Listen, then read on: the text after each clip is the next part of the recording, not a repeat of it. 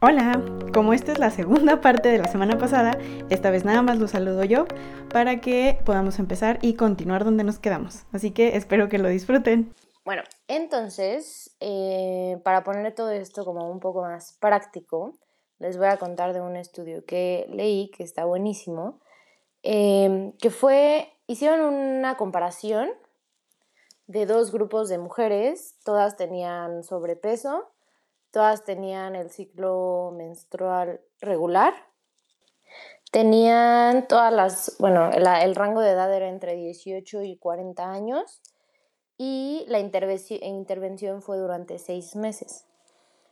Eh, este estudio eh, lo que hizo fue a un grupo de mujeres em, hacerles una modificación en la dieta conforme al ciclo menstrual y al otro grupo de mujeres, que fue el grupo control, a ellas no, solamente les hicieron una modificación, digamos, en el consumo calórico, pero general, ¿no? O sea, nada, no, se metieron más a fondo a ver lo del ciclo menstrual. Y entonces eh, hicieron obviamente la asignación de cada, o sea, del grupo control o del otro de intervención eh, de manera aleatorizada y hicieron, em, digamos, revisiones a la, digo, al principio, a la semana 2, a la semana 4, a la semana 8, semana 12, 16, 20 y 24. O sea, sí tuvieron bastante seguimiento. No fue de que, ah, toma y pues ya arréglatelas como puedas, ¿no?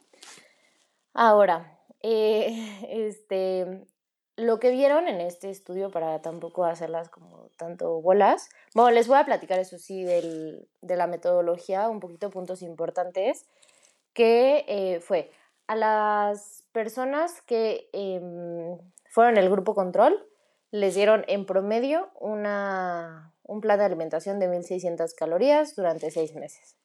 Y al grupo que fue eh, de intervención, que es a las que les hicieron el plan de alimentación conforme a su ciclo, fue, dividieron el ciclo en tres fases, que era la fase 1 del día 1 al 5, que es fase de menstruación, fase 2 del día 6 al día 14, que ellos le llaman fase folicular, y la fase 3, que es la fase lútea, de los días 15 al 28. Y lo que hicieron fue no controlar, o sea, bueno, sí controlaron las calorías, igual fueron 1600, igual que el otro grupo, pero lo que cambiaron realmente fueron la composición de macronutrientes, que eso está muy interesante, porque al final a los dos grupos se les dieron 1600 calorías. Lo que cambió fue nada más la distribución. cuánto porcentaje. Exactamente. Y entonces, y entonces, eh, en la primera fase, lo que hicieron em, fue dar una distribución normal, 60% de hidratos de carbono, 20% de proteína y 20% de grasa. Y les hacían em, hacer ejercicio una vez al día de un ejercicio de intensidad baja. Lo que ellas quisieran, les daban una lista con distintos ejercicios como yoga, caminar, una sesión de estiramientos, o sea, sí, una vez al día y ya. Eso fue lo único ejercicio que hicieron en, la primera fase. En la fase 2 hicieron un cambio en la distribución de nutrimentos y ahora les dieron 50% de carbohidratos, 30% de proteína y 20% de grasa. Y en cuanto al ejercicio, también les hicieron cambiar del ejercicio, digamos, de baja intensidad a, este, a un ejercicio con eh, de fuerza. Entonces era un ejercicio o ejercicios como con, con peso y además un circuito, digamos, como funcional, ¿no?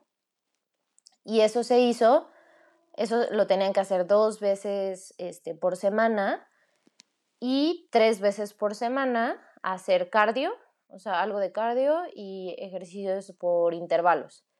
Entonces, no es que hicieran pesas todos los días, solamente fueron dos, días a la semana los días que tenían que hacer pesas. Y luego, en la fase 3, hicieron, mantuvieron el aumento de, consumo de proteína o sea, lo mantuvieron en 30. Las grasas las subieron a 30 y los carbohidratos los bajaron a 40. Y un dato que ellos te dan en la metodología es que les dejan el 30% de proteína porque la proteína al final nos da más saciedad. Entonces, considerando que en la fase 3 hay un aumento en la ingesta calórica o un deseo por, eh, por querer comer más, ellos dejan este alto porcentaje de proteína para que entonces tengas más saciedad, no necesites comer tanto y aparte les dan chance de comer eh, un chocolate amargo. O bueno, o sea, ponen dark chocolate, que es como chocolate oscuro, amargo.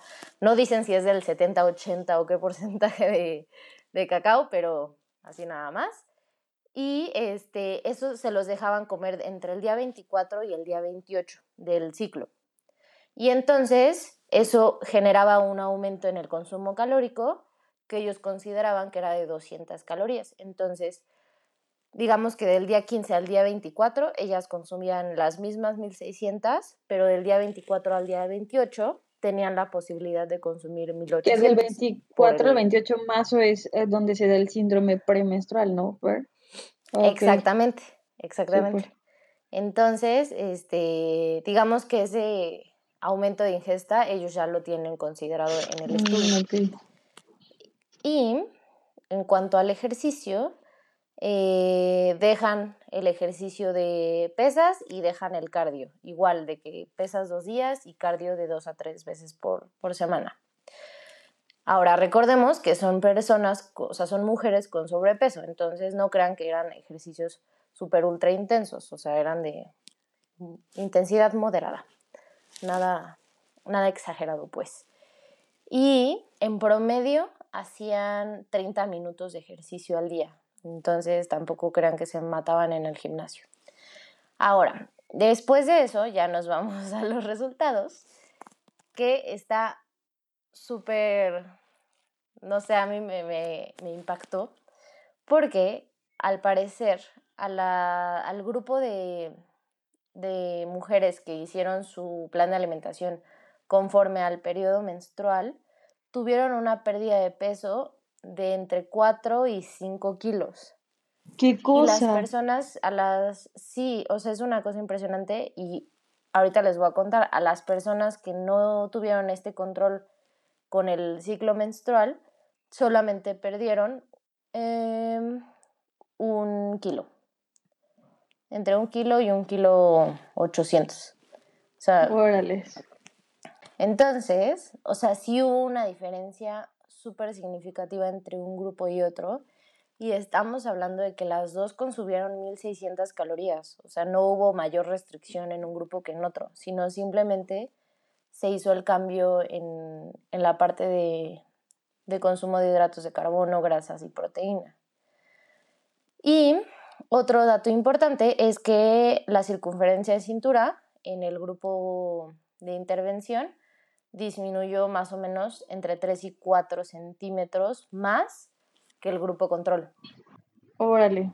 Una locura. Y mm, como dato curioso, en el estudio hubo más mujeres que abandonaron el estudio del grupo control que del grupo de intervención porque, y, es algo que ellos esperaban, porque dicen, es obvio que las mujeres, al saber que estaban en, en el grupo control, como que se decepcionan de que van a hacer esfuerzo y que probablemente no vayan a tener mejores resultados que el grupo de intervención.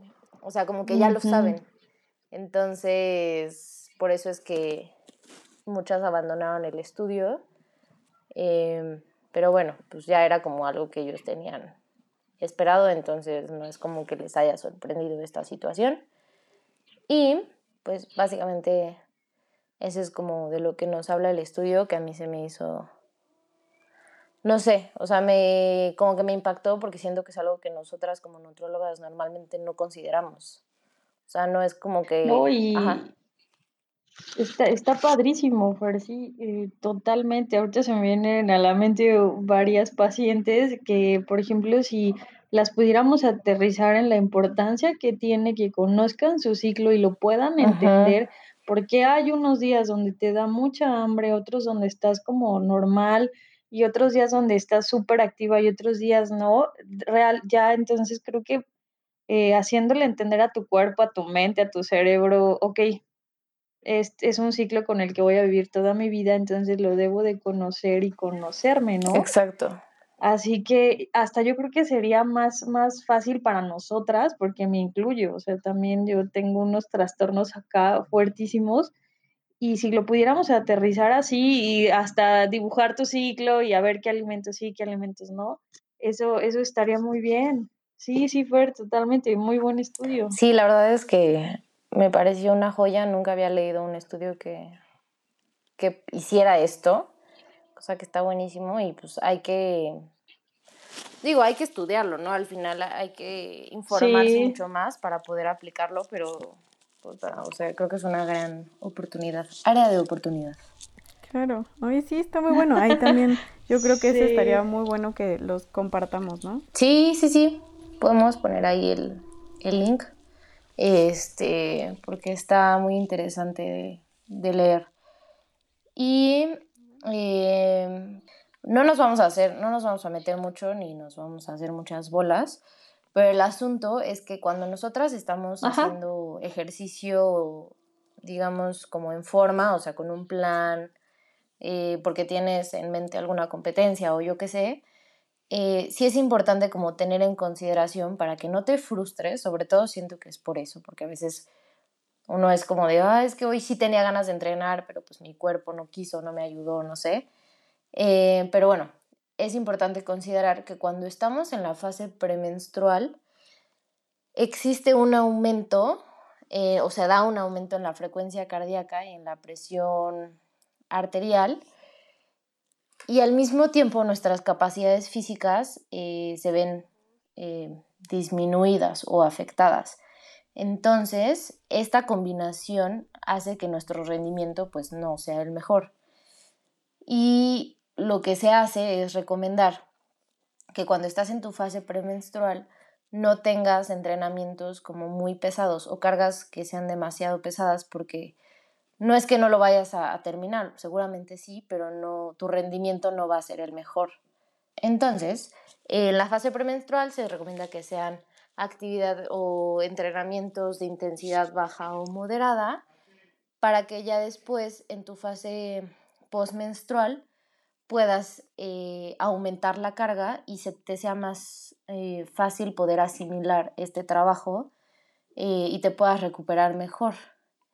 Y, pero bueno, esto es importante si tienes la confianza con tu entrenador, pues sí, sí platicarlo, porque incluso cuando estamos en nuestra fase menstrual, también nuestro rendimiento baja. Y aparte de que te sientes horrible, ¿no? O sea, eso creo que es algo que no necesito yo decirlo, es algo que se siente. Y, y es importante sí mencionarlo pues con tu entrenador, entrenadora, con el que esté a cargo de tu, de tu plan de entrenamiento y, pues porque al final no es que depende de ti, o sea, no, es no está en tus manos entrenar bien o entrenar mal, sino es algo ya más fisiológico.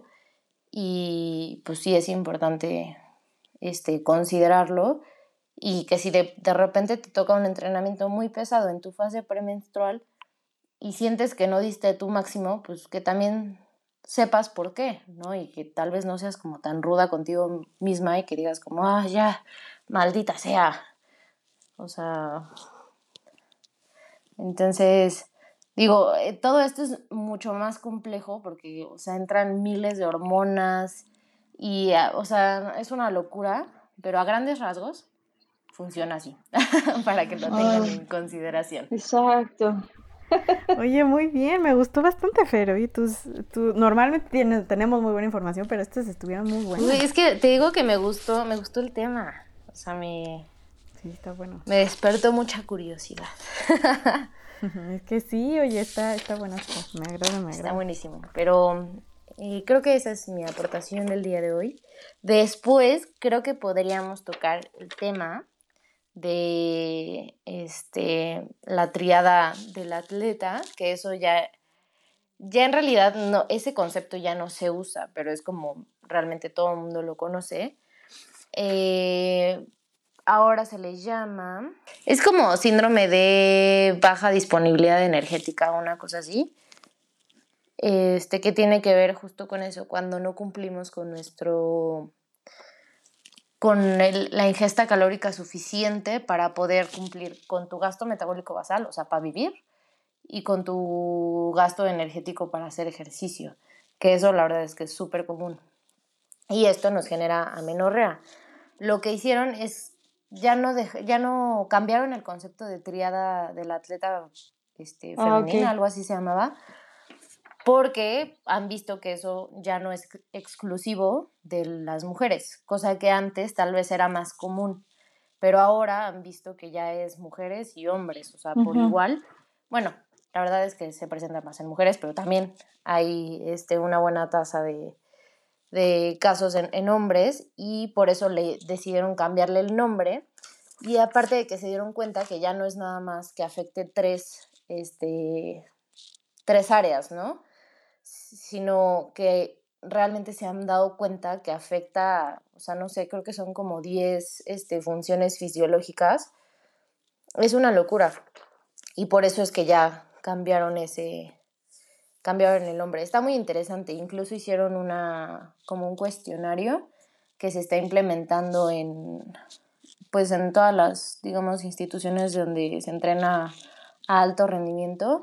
Y es un ah, cuestionario que, o sea, está súper sencillo, tú lo aplicas y puedes saber si, la, si el atleta a la que estás atendiendo o al que estás atendiendo tiene riesgo de presentar este síndrome o ya, está, ya lo está presentando o está fuera de riesgo. Entonces, ahorita se está tratando como de implementar eso ya de manera, digamos, em, ¿cómo decirlo? De manera estricta o de manera rutinaria, pues, eh, a todos los, los atletas. Está bueno y creo que podemos tener un buen podcast de, bueno, un buen episodio de esto.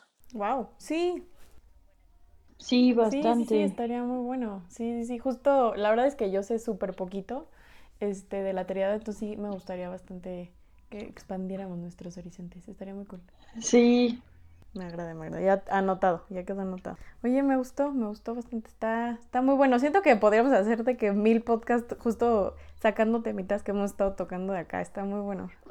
Sí, la verdad es que sí. O sea, no es por nada, pero. Sí. Bien, las mujeres podremos sufrir bastante fisiológicamente, pero tenemos muchas cosas muy buenas también. Sí, sí, sí. O sea, es una locura poder entendernos. Claro, eso, eso es lo que iba a decir. Siento que eso es lo más interesante, o sea, que nos entendamos, ¿no? Que, porque muchas veces como que siento que tiene mucho que ver con, con, cómo nos han enseñado a hacerlo, pero es como, bueno, pues ya sabes que la vas a pasar mal, que vas a tener cólicos, que te vas a sentir mal, pues ya, X, ¿no?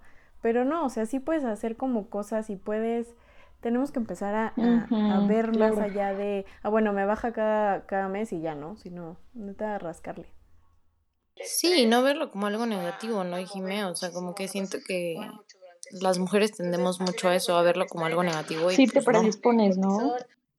Muy bien, me, me agrada esto. Y justo ahorita ya vamos a empezar a tocar como un poquito más detallado las recomendaciones de que alimentos o qué tipo de alimentos y el por qué, ¿no? Ya ahorita justo tanto Fer como Gina nos explicaron eh, a fondo de qué va el ciclo, este, qué fases lo componen, qué pasa, por qué nos sentimos como nos sentimos y todo esto, ¿no?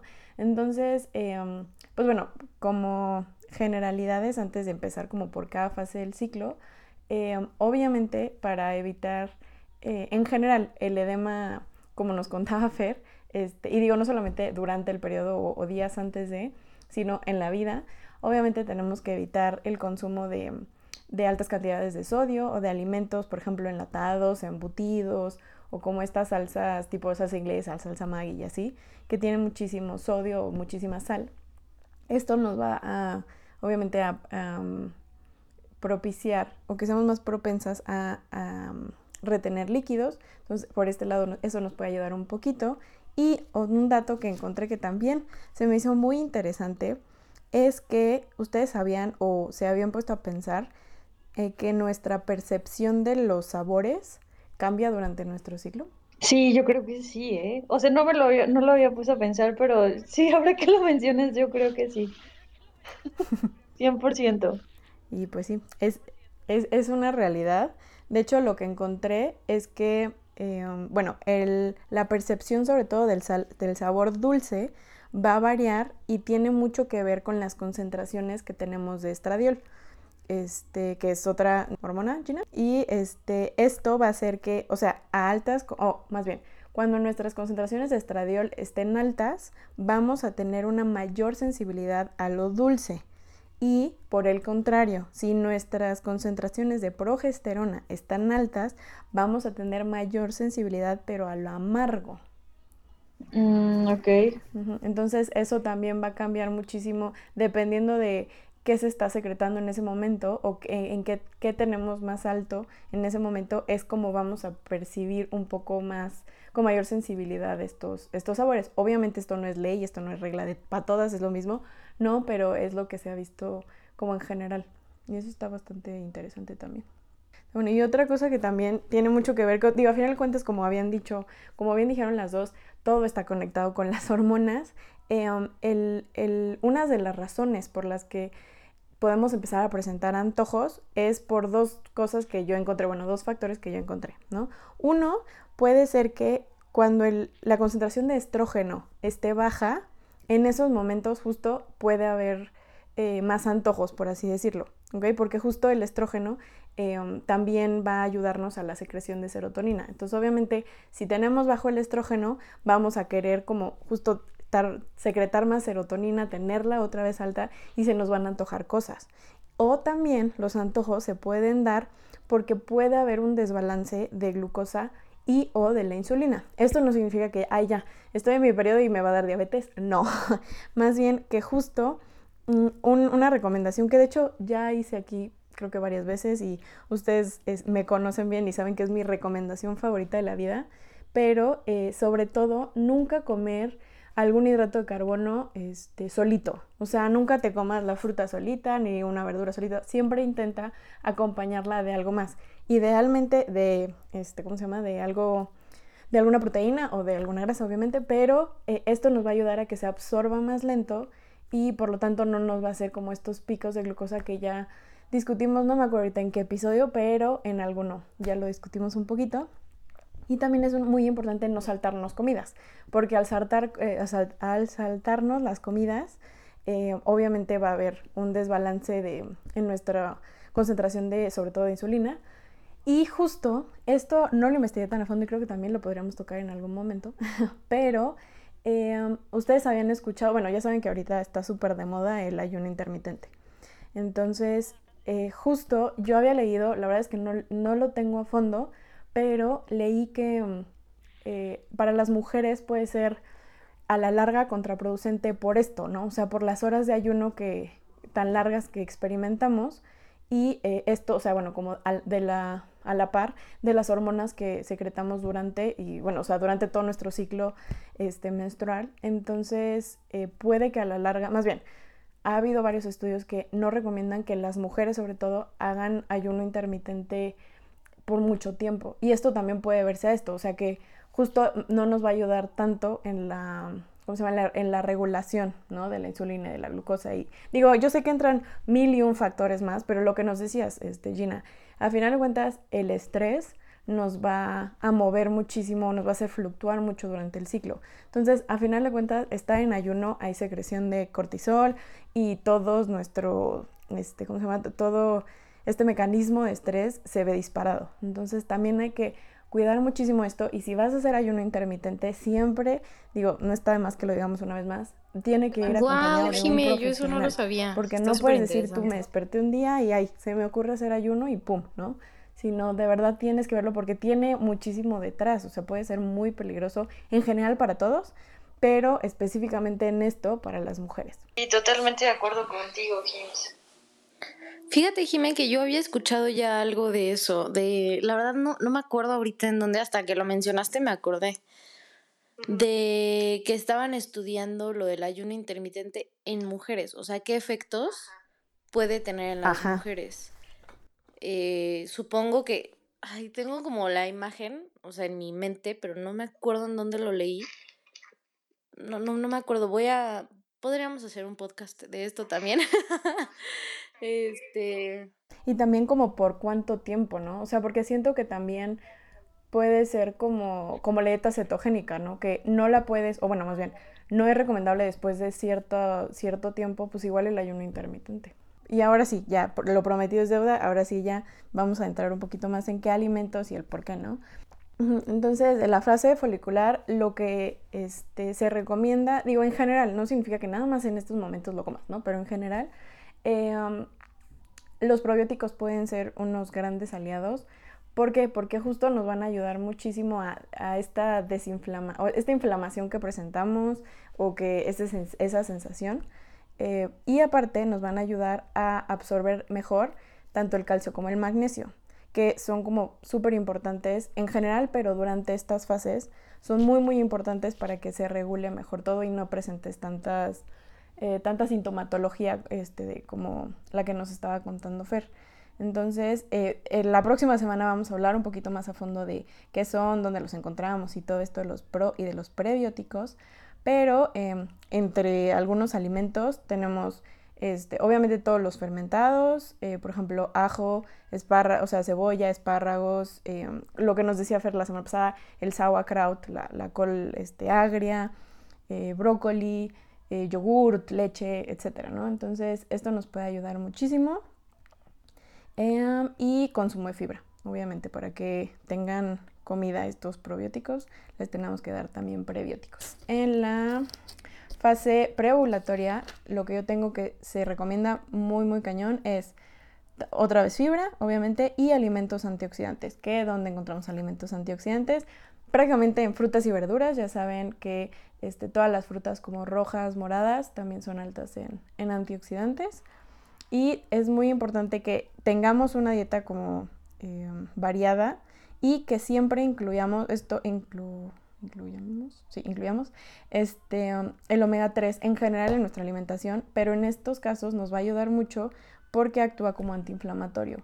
Entonces, omega 3 sea linaza, chía, este, pescados este, azules como este, salmón, atún, este, todos estos pescados de agua fría.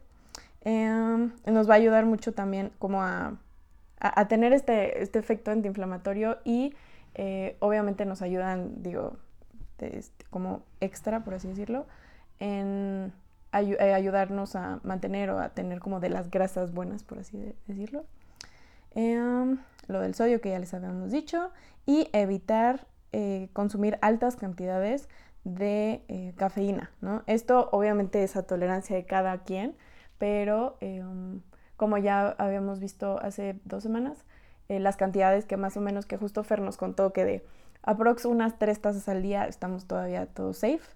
Entonces, en estos días, dependiendo de cómo sea tu, tu sensibilidad, nada más tenlo en cuenta para que no, no, no, llegues a empeorar estos síntomas. Porque por lo menos a mí, alguna vez una, mi ginecóloga me contó que eh, si tomas, o sea, mucho café o bebidas este, con cafeína, en la, en la fase preovulatoria puedes, al momento de que ya llegues a, o sea, cuando ya te baja, eh, puedes experimentar dolor en los senos. Entonces, ajá, son esas, ¿qué digo? No es de ley, pero puede pasar. Entonces, también tener como cuidadillo con eso. Em, y bueno, esto es en la fase como, este, las fases pre, antes de este, la menstruación como tal. Y durante la menstruación, igual, repito, esto no es como nada más lo vas a comer en ese periodo, pero en general eh, tener un buen aporte de hierro, porque a final de cuentas hay sangrado, ¿no? O sea, no es como que te vayas a desangrar, pero eh, nos va a ayudar muchísimo que eh, consumamos estos días, sobre todo, fuentes ricas en hierro, tanto hierro Noem como hierro M, que creo que no lo hemos explicado, pero bueno, el hierro Noem es el que se encuentra sobre todo en todos los productos de origen vegetal y el hierro M es el que se encuentra en los productos de origen animal. El hierro M es el que se va a absorber como más, más fácil o bueno, va a haber una mayor absorción y el NOEM es el que no se absorbe tanto. Entonces, eh, igual digo, procurar que todas las fuentes de hierro Noem, siempre le echamos un poquito de limón o de, este, ¿cómo se llama? Mandarina, naranja, toronja o que lo comamos junto con alguna fuente de vitamina C porque nos ayuda con la absorción.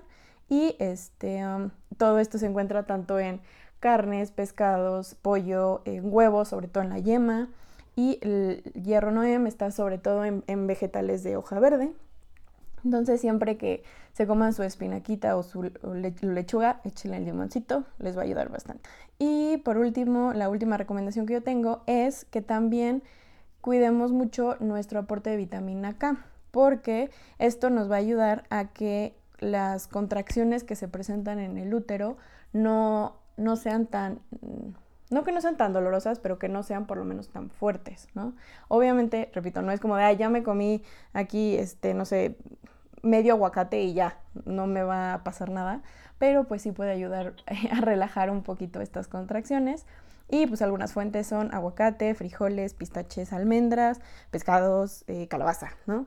Entonces también eso nos puede ayudar mucho y cuidar si es que estamos tomando a la par algún anticoagulante como warfarina o algo así, porque la vitamina K puede interferir con, con este tipo de medicamentos. Entonces nada más cuidado, no significa que no puedes comerlos, pero no excedernos eh, en estas fuentes cuando estemos tomando o no tomarlos a la par, porque no nos va a ayudar.